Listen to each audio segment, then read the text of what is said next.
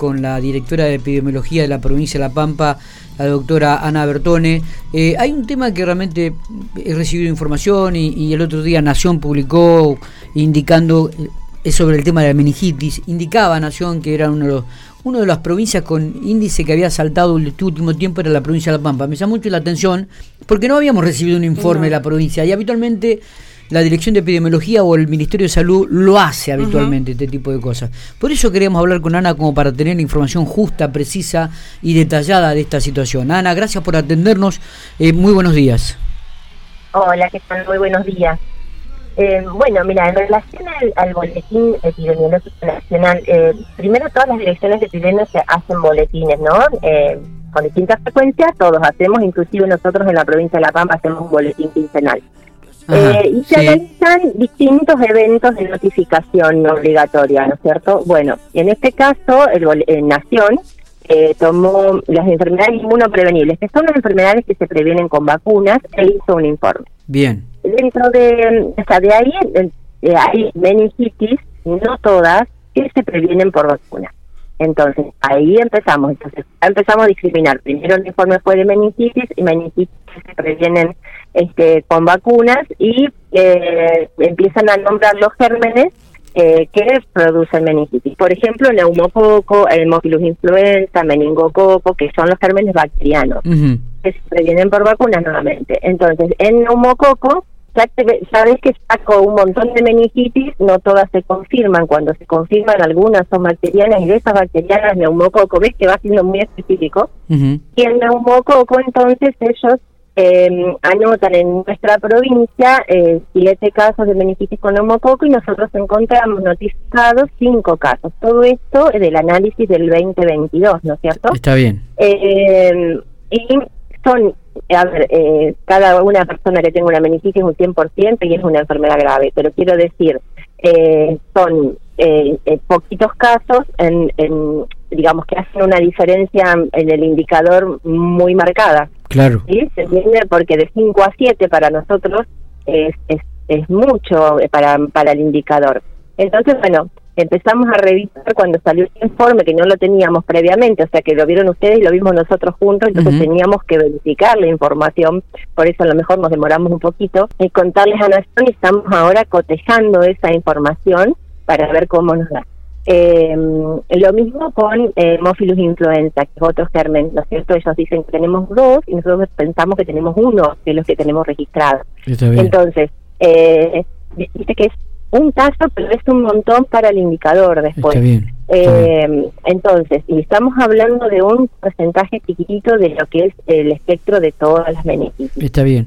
¿Y cuál, cuál sería el número exacto entonces en la provincia de La Pampa en de lo que va en el 2023? ¿Hay casos de meningitis? ¿Se han registrado algunos casos? Sí, sí, o sea, nosotros todos los años siempre hay meningitis que es de eh, notificación obligatoria eh, y uno va trabajando de acuerdo a la, a la meningitis, ¿no es cierto? Hay meningitis que son bacterianas que requieren quimioprofilaxis, como es meningococo, hay meningitis que no, las virales eh, en realidad no, y hay dos situaciones que por ahí me gustaría eh, rescatar.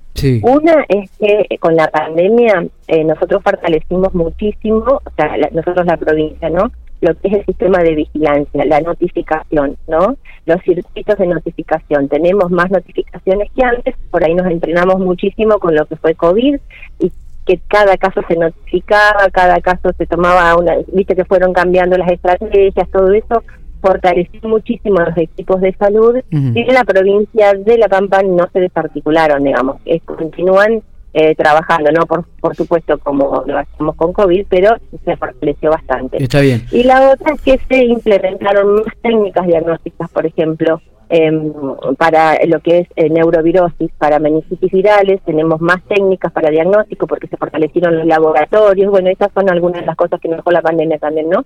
Porque se fortalecieron los laboratorios, tenemos más posibilidades de hacer diagnóstico y entonces tenemos mejor notificación y así.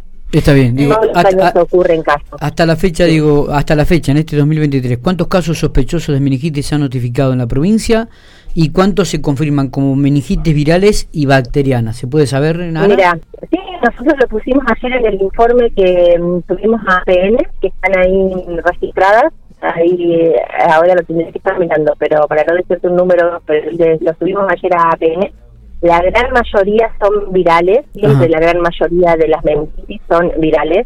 Eh, bueno, y se van se van diagnosticando. Ahí, si vos lo tenés a, mano, porque bueno, yo estaba manejando acá, para la noche eh, ahí están eh, los datos del número está en bien. concreto, el 2023. Eh, está bien. Eh, ¿Lo, ahí? lo tengo, lo tengo, a ver, el anuncio dice, durante el año 2022 se notificaron como sospechosos de meningitis por causas... Esto es 22. Eh, eso 22. No dice 2023. No, no lo tengo el 2023. Ah, en lo que respecta, a lo que respecta al año en curso, a la fecha, eh, se notificaron 22 casos sospechosos. sospechosos. 22, de los cuales 6 fueron confirmados como meningitis virales y 3 como meningitis bacterianas. ¿Está bien? O sea que serían 9 casos. Exacto. Y, y, 13 fueron descartados. Bien. Ahí está, sí, sí. Ah. Estaba medio, eh, medio escondida la información. dice 2023, pero no dice 2023, pero este año. El, nosotros estamos vigilando y cuando hay eh, que intervenir o hay una situación de alerta, eh, por ejemplo, si hubiera una meningitis meningocóxica, que es una situación, digamos, de, mayor alerta por la contagiosidad y demás, se hacen mm. comunicados y se alerta a la población. Lo que yo vi que ocurrió con estas situaciones, que por ahí mucha gente, que por ahí no está acostumbrada a trabajar con esta información, eh, piensa como que hay un brote de meningitis o alguna cuestión así. eso es lo que iba a preguntarle. Claro, viste, no es, o no es que hay un brote ahora en este momento, sino que es el, es el conteo de los casos que vinieron ocurriendo eh, y es análisis de la información para las estrategias de salud pública. Está bien, Ana. Eh, me parece que eso es importante rescatarlo porque si no hay mucha gente que se preocupó, se asustó, como si hubiese algo nuevo ahora. Está bien. Eh, sí, hay, sí, lo, lo, que es nuevo, o sea, lo que está ocurriendo, que lo venimos diciendo siempre, es que se bajan las coberturas de vacunación podemos llegar a tener eh, eventos que reemergen como las meningitis que se previenen por vacunas. Perfecto. ¿Que la gente no se está vacunando? O sea, que ¿hay algún tema con la vacunación? En realidad, viste como nosotros decíamos con la pandemia, con lo mm. que, si bien en la provincia se, se intentó priorizar lo que es vacunación, eh, hubo momentos donde, eh, digamos, se vacunó muchísimo menos, porque obviamente en todo el mundo pasó, en todos los lugares pasó.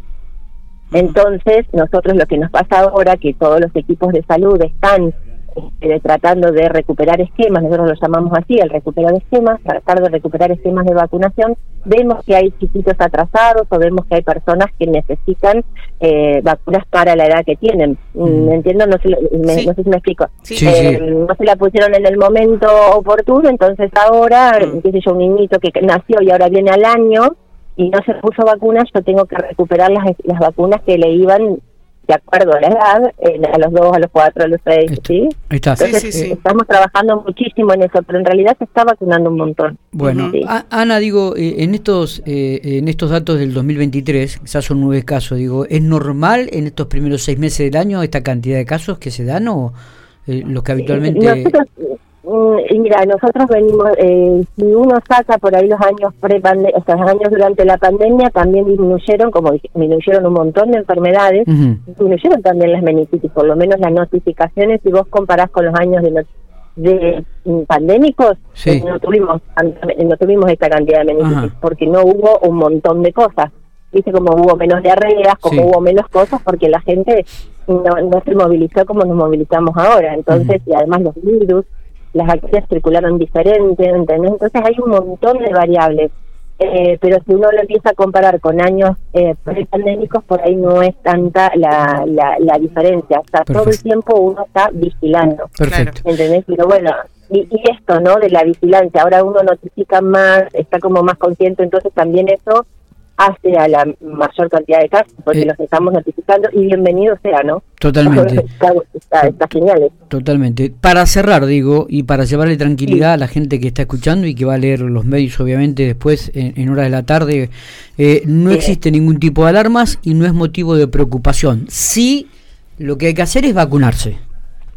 Exactamente, o sea, hay un análisis de la situación epidemiológica que bienvenido sea, y eso es para las estrategias de salud pública y es como contar los casos que ocurrieron en 2022 y ahora y siempre lo hacemos.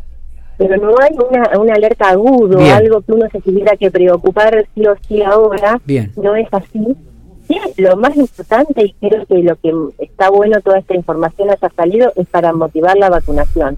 Perfecto. Porque esto es lo que va a ocurrir. Van a aumentar todas las enfermedades inmunoprevenibles, prevenibles por vacunas, si uno no tiene eh, las vacunas al día. Perfecto. Ana, le agradezco mucho eh, Sí, perfecto. eh, estos minutos, muy amable. Yo les agradezco muchísimo a ustedes.